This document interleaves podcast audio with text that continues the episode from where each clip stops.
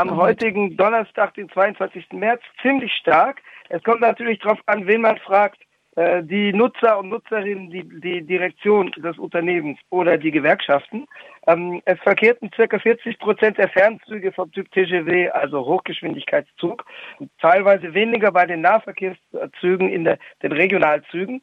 Die Direktion sagte allerdings im Laufe des Tages, es gäbe eine Streikbeteiligung von 35,4 Prozent, aber die Direktion spielt die Streikzahlen in der Regel immer herunter, weil sie die hochrechnet auf, die, auf das gesamte Personal, also einschließlich der weißen Kragen und der Verwaltungsbeamten, die keine Züge fahren und nicht an Bord der Züge sind. Ich würde sagen, die Beteiligung beim fahrenden Personal äh, überstieg 50 Prozent. Also die, die, die Streikauswirkungen auf den Bahnverkehr waren auf jeden Fall sehr erheblich. Erheblicher als bei den letzten Bahnstreiks davor, also bei äh, den Streiks, sagen wir mal, ähm, im Juni 2016 in der äh, im Laufe der Woche, also an den ersten Streiktag ab dem 6. Juni war es, glaube ich, war die Beteiligung noch etwas stärker, die bröckelte damals aber ziemlich schnell ab. Also wir sind auf jeden Fall auf einem hohen Niveau im Vergleich zu vorherigen Arbeitskämpfen bei der französischen Bahn. Womit erklärst du dir dieses relativ hohe Niveau? Also es äh, resultiert natürlich daraus, dass die Bedrohung für die Beschäftigten der Bahngesellschaft SNCF jetzt sehr unmittelbar ist. Es geht ja um zweierlei einerseits um die generellen Angriffe auf die öffentlichen Dienste, äh, die Wiedereinführung von Karenztagen, also unbezahlten Krankheitstagen, das Einfrieren der Löhne und Gehälter in den öffentlichen Diensten. Ähm, die Löhne und Gehälter werden gemessen an einem sogenannten äh, Point Indice, einem Indexpunkt. Das ist äh, sozusagen ein äh, multiplizierbarer äh, fester Lohnbestandteil, der dann mit einem Koeffizienten multipliziert wird. Der wird eingefroren, also nicht erhöht. Ähm, es geht um Stellenabbau und die Umwandlung in privatrechtliche Arbeitsverträge von manchen Stellen in den öffentlichen Diensten. Das betrifft die Krankenhäuser, das betrifft das öffentliche Bildungswesen. Äh, das war ein Punkt oder ein Zusammenhang von Punkten, um den es heute ging. Aber der zweite Punkt betrifft die französische Bahngesellschaft SNCF, die ja bislang ein Staatsunternehmen ist, unmittelbar, weil äh, am 20. Februar die Bahnreform vorgelegt wurde, also die Reform, die insbesondere die Umwandlung der SNCF in eine Aktiengesellschaft beinhaltet. Die, äh, der Aktionär der Aktiengesellschaft soll zunächst allein der Staat bleiben, aber man kann sich natürlich vorstellen, wie es dann weitergeht, nämlich mit der Öffnung für privates Kapital. Äh, das äh, Eisenbahnerstatut, also das äh, die privatrechtlichen Arbeitsverträge ersetzt, das bestimmte Garantien zum Beispiel für äh, Karriereentwicklung enthält, für Lohnentwicklung, also auf der Basis von Annotation, also von, von Noten für, also von Bewertungen, äh, aber dass bei äh, der Abwesenheit schlechter Bewertungen bestimmte Garantien für ähm, Lohn- und Karriereentwicklung enthält, das soll abgeschafft werden für alle Neueingestellten und ersetzt werden durch privatrechtliche Arbeitsverträge. Für die Altbeschäftigten wird es dann auch noch Vorschläge geben, dass man sagt, wir kaufen euch das Statut ab, wir erhöhen euch etwas die Löhne oder geben euch Lohnprämien, wenn ihr zu privatrechtlichen Arbeitsverträgen übergeht. Das ist, was auf dem Tisch liegt. Mm, was ein bisschen unter dem Tisch gehalten wird im Augenblick, sind die weiteren Vorschläge zur Zukunft der französischen Bahn. Ähm, bei den ersten Enthüllungen oder Veröffentlichungen von Reform in Anführungszeichen Vorschlägen im Januar dieses Jahres ähm, war auch Teil des Pakets, dass 9000 Streckenkilometer Bahn eingespart werden, platt gemacht werden sollen als unrentabel. Hm, das kommt einem bekannt vor. Das gab es schon mal unter Alain Juppé, dem Premierminister in den Jahren 1995, 97, der damals einen dreiwöchigen Bahnstreik sich einhandelte, der damals etwas entschlossener geführt wurde, muss man sagen, als der jetzt sich anbahnende. Heute war ja erst der Anfang. Ähm, bei Juppé ging es damals um 11.000 Streckenkilometer, jetzt geht es in Anführungszeichen nur um 9.000, die weggespart werden sollen. Ähm, das ist jetzt offiziell ausgeklammert aus der Reform, die am 20. Februar angekündigt wurde und die vom Kabinett inzwischen beschlossen wurde. Aber äh, das wird natürlich auch kommen, äh, weil natürlich eine gute ähm, eine gute Regierungstaktik eine Salamitaktik ist, die also die konfliktreichen Themen auseinanderhält. Aber auch das wird natürlich kommen und das betrifft dann nicht mehr allein die Bahnbeschäftigten, sondern auch die Nutzer, also die Öffentlichkeit. Es gab auch Aufrufe, dass sich BahnnutzerInnen an dem Streik solidarisch beteiligen sollten, um auch zu vermeiden, dass mal wieder, wie auch hierzulande, die Nutzerinnen von öffentlichem mhm. Verkehr gegen die Streikenden ausgespielt werden. Wie weit ist das denn gelungen? Also das lässt sich natürlich schwer messen. Äh, was in den Medien natürlich rüberkommt, ist, dass irgendwelche Nutzer in den Bahnhöfen stehen und rummaulen und sagen, der Zug fährt nicht. Ähm, es gibt auch äh, Medien, die das äh, entsprechend natürlich hypen. Äh, der, die Titelseite von L'Express, das ist ein liberales Wochenmagazin von gestern, war irgendwie die, der Aufstand der Nutzer also sinngemäß, nicht wörtlich, ähm, äh, was die Nutzer dazu sagen zum erneuten Wiederaufflammen Konflikt bei der SNCF, also bei der Bahn. Ähm, äh, es lässt sich schwer messen. Ich glaube, es gibt schon ein Bewusstsein, also die Aggressivität im öffentlichen Diskurs über die Bahnbeschäftigten hat abgenommen. Im Januar, als die Vorschläge frisch auf den Tisch kamen, da gab es schon in einem Teil der, also im liberalen Teil der Medienlandschaft äh, und auch von Seiten der Regierungspartei, äh, gab es schon relativ aggressive, einen aggressiven Tonfall, der sagte, das sind Privilegierte, die wollen nur sozusagen sich nicht mehr rechtfertigen, das Personalstatut aufrechterhalten. Der Tonfall hat sich geändert, was darauf hindeutet, dass Teile der öffentlichen Meinung da nicht mitziehen.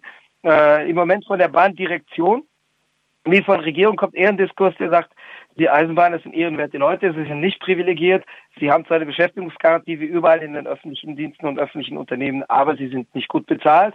Da gibt es jetzt auch einige Reportagen, wo Bahnbeschäftigte zu Wort kommen und sagen, teil mal meinen Alltag und äh, guck mal, wie viel ich verdiene. Ähm, es gab auch, es gab mehrere Pannen bei der Bahn, für die natürlich nicht die Beschäftigten, sondern die, die Direktion verantwortlich ist und die Organisation. Aber es gab Pannen im Montparnasse-Bahnhof in Paris und äh, es gab Probleme mit dem Schnee. Es gab ja hier mehrere Schneeepisoden im Februar und jetzt nochmal vor kurzem.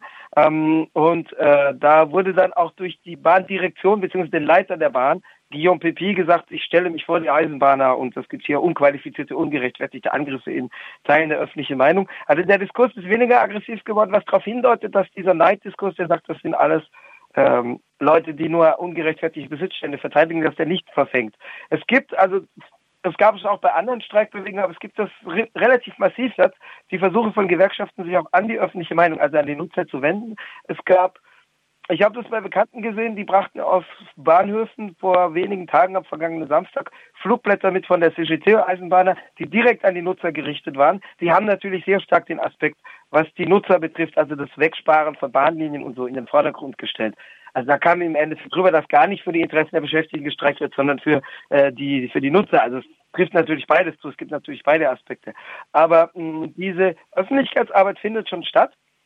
Und ich habe den Eindruck, dass der Neiddiskurs, der sozusagen die Eisenbahn in einem ganz schlechten Licht zu, äh, darzustellen versucht, dass der nicht verfängt, äh, weil darauf deutet hin diese Rücknahme der Aggressivität heute gegenüber den Anfängen im Januar. Du hast vorhin schon kurz angesprochen, die Frage ist jetzt, wie entschieden der Streik weitergehen wird. Da gibt es ja unterschiedliche mhm. Auffassungen zwischen der Gewerkschaft Süd und den anderen Gewerkschaften. Könntest du mhm. da noch kurz erläutern, wo die Differenzen liegen? Das ist eine große und heikle Frage. Äh, es gab Eintreffen im Februar, in der vorletzten Februarwoche, kurz nach der äh, Ankündigung der Reform, äh, wo erstmal beschlossen wurde, sich zu vertagen, weil die Gewerkschaften sich nicht einig wurden. Es gibt vier Gewerkschaften bei der Bahn, die als repräsentativ für Deutschland, würde man sagen, tariffähig anerkannt sind. Äh, die CGT als die stärkste, die früher Mehrheitsgewerkschaft war, die nicht mehr allein die absolute Mehrheit hält, die über 40 Prozent der Stimmen wiegt, aber keine absolute Mehrheit mehr hat. Südreil als linke Basisgewerkschaft, die die drittstärkste ist, knapp 20 Prozent der Stimmen liegt. Es gibt die CFDT, die sich mit der kleineren sogenannten moderaten Gewerkschaft zusammengeschlossen hat, die CFDT, die also sozialdemokratisch an der Spitze des Dachverbands rechtssozialdemokratisch orientiert ist, und es gibt UNSA, Union Nationale des Syndicat Autonom, die äh, vordergründig unpolitisch ist, die eher der CFDT nahesteht. Am 15. März gab es ein erneutes Treffen. Was rauskam bei den Treffen war, dass sich auf einen Streikkalender vom 3. April, wenn es wieder losgehen soll, also morgen doch am morgigen Freitag, 23. März wird der Streik am Vormittag eingestellt, aber er soll am 3. April wieder angefahren, los, wieder losgehen, wieder angefahren werden und beziehungsweise nicht angefahren, weil die Bahn nicht anfahren soll. Ähm, äh, und dann ist ein Kalender vorgesehen, der äh, äh, ab, abwechselnde Perioden von zwei Streiktagen und fünf Arbeitstagen vorsieht. Also am 3. 4. April wird gestreikt, dann wird gefahren, am 8. 9. April wird gestreikt, dann wird gefahren, Ab 13., 14. wird gestreikt und so weiter. Und das bis Ende Juni. Ähm, Südrhein favorisiert eine andere Variante, nämlich die Grève Reconductible. Grève Reconductible ist das, was den erfolgreichen Bahnstreik 1995 ausgezeichnet hat. Deswegen sagte ich vorher auch, dass der etwas entschlossener geführt zu sein schien. Äh, eine reconductible ist ein unbefristeter Streik, für den vorerst kein Ende und auch keine Unterbrechung angekündigt ist und über dessen Fortführung oder Nichtfortsetzung alle 24 Stunden vor Ort in den Bahndepots, also dort, wo die Beschäftigten sind, entschieden wird. Also dort, wo die Züge nachts reingefahren werden, wo sie äh, dann äh, stehen und in den einzelnen Bahnhöfen. Die reconductible ist das, was die Regierung am meisten fürchten, weil man weiß, wann es anfängt und man weiß nicht, wann es aufhört. Ähm, und das ist auch durch die Gewerkschaftsvorstände relativ wenig steuerbar, weil vor Ort abgestimmt wird. Das wollten die, die sogenannten gemäßigten Gewerkschaften, also CFDT und UNSA nicht. Die sprechen zwar in relativ allgemeiner Form von der Mobilisierung der Eisenbahner, werden aber relativ wenig konkret in der Öffentlichkeit zu den Mobilisierungsformen. Das wollte aber auch die CGT nicht, weil die CGT als stärkste Einzelgewerkschaft hat im Juni 2016 beim Streik, der sich damals unter anderem gegen das Arbeitsgesetz richtete, aber auch gegen spezifische Bestimmungen, die bei der Bahn oder im Transportsektor eingeführt wurden, die parallel liefen zum Arbeitsgesetz, also mit einer Flexibilisierung der Arbeitszeiten. Und damals hat die CGT als den Streik damals dominierende Gewerkschaft durchgesetzt, die Taktik des vor, vor angekündigten Streiks an bestimmten Wochentagen. Damals ging es um 48 Stunden jede Woche. Also im Juni 2016 wurde gestreikt jede Woche ähm, Dienstag und Mittwoch. Äh, das schüchtert die Regierung nicht sehr ein, weil die Unternehmen, die über die Schiene Sachen transportieren, die ihre Ersatzteile oder Zulieferwaren äh, transportieren, die können sich ja darauf einstellen. Und das ist eben auch, wie gesagt, relativ vorherberechenbar, weil es diese Unberechenbarkeit des, der, der Abstimmung, der ständigen Abstimmung an der Basis nicht gibt. Dieses Mal ähnelt das, wobei es nicht zwei Streiktage alle sieben Tage sind wie damals, sondern jetzt alle fünf Tage. Also wie gesagt, 3. 4. April äh, Stop für den Verkehr, dann wieder Go, dann wieder Stop am 8. 9. April. Ähm, diese Taktik ist umstritten, ist aber tatsächlich der Kompromiss, auf den sich die Gewerkschaften mehrheitlich einigten. Man wird sehen, welche Kräfte das entfaltet. Sagen wir mal, äh, einerseits was äh, für Regierung und Bahndirektion sicherlich ungünstig sind, ist die Ankündigung eines langen Streikkalenders bis in den Juni hinein. Aber es fehlt eben am spontanen, unvorhersehbaren Charakter den der Bahnstreik 1995 zum Beispiel hatte. Damals wusste man nicht, wie lange das geht. Oder ob der vielleicht noch über die Weihnachtstage dauert. Der begann damals am 24. November und ging am 21. 22. Dezember zu Ende, weil die Regierung damals im Wesentlichen jedenfalls bei den Punkten, die die Bahn betrafen, damals nachgegeben hat. Es ging damals um zwei Sachen, um die Sozialversicherung, um die Krankenversicherung und um die Bahn. Bei der Krankenversicherung wurde ein Teil der Regierungswahn durchgesetzt und Teil zurückgenommen und bei der Bahn wurde damals alles, alles alles zurückgenommen. Und äh, aber der Streik jetzt hat einen anderen Charakter. Er ist auf jeden Fall vorhersehbarer, vorausberechenbarer und stärker durch die Gewerkschaftsvorstände kontrolliert als damals. Aber die Süd hat den Beschäftigten jetzt doch vorgeschlagen, selbst zu entscheiden, in welcher Form sie streiken wollen. Also es gäbe noch die Chance auf so einen äh, durchgängigen Streik. Nein, also natürlich, wenn äh, wenn äh, wenn alles streikt und wenn alles lahm liegt, dann ist es schwer, den Geist wieder in die Flasche zu drängen. Aber man muss wissen, in öffentlichen Diensten in öffentlichen Diensten kann man in Frankreich nicht außerhalb der Gewerkschaften streiken, sondern es ist eine Streikankündigung fünf Tage vorher durch eine repräsentative, also tarifähige Gewerkschaft erforderlich. Okay, wenn Süd diese Streikankündigung hinterlegt und die Verantwortung dafür übernimmt, ist es möglich. Da berufen die Beschäftigten sich auf den Streikaufruf von Süd. Aber falls Süd das nicht tut, sondern nur vorschlägt, dann können die Beschäftigten gar nicht streiken. In einem Privatunternehmen, ja, in Privatunternehmen kann man ohne vorherige Ankündigung und ohne gewerkschaftliche Unterstützung streiken. Das ging in Deutschland nicht, da bräuchte man die Unterstützung einer tarifähigen Gewerkschaft. Das ist in Frankreich nicht so. Also es gibt keinen Charakter als wilder Streik, deswegen, weil keine Gewerkschaft mitzieht. Aber in den öffentlichen Diensten braucht es die, an, die formale Ankündigung einer Gewerkschaft. Die formalen Streikvorwarnungen, Streikwarnungen oder Streikankündigungen liegen bisher für die genannten Daten vor. Wenn Süd jetzt die Verantwortung übernimmt und allein die Streikankündigung hinterlegt, dann wäre das wirksam rechtlich und würde die teilnehmenden Beschäftigten schützen. Es wäre dann aber sicherlich konfliktträchtig, wenn Mitglieder der CGT sich auf einen Streikaufruf, den nicht ihre Gewerkschaft, sondern eine andere hinterlegt hat, berufen. Rechtlich wäre das zulässig, aber nehmen wir mal an, äh, CGT-Mitglieder streiken und berufen sich auf einen Streikaufruf einer anderen Gewerkschaft, dann wäre das sicherlich, würde das für Konfliktstoff sorgen. Im Augenblick ist es so, dass rechtlich gedeckt nur Arbeitsniederlegungen sind, die an den bisher vor offiziell angekündigten Streiktagen stattfinden.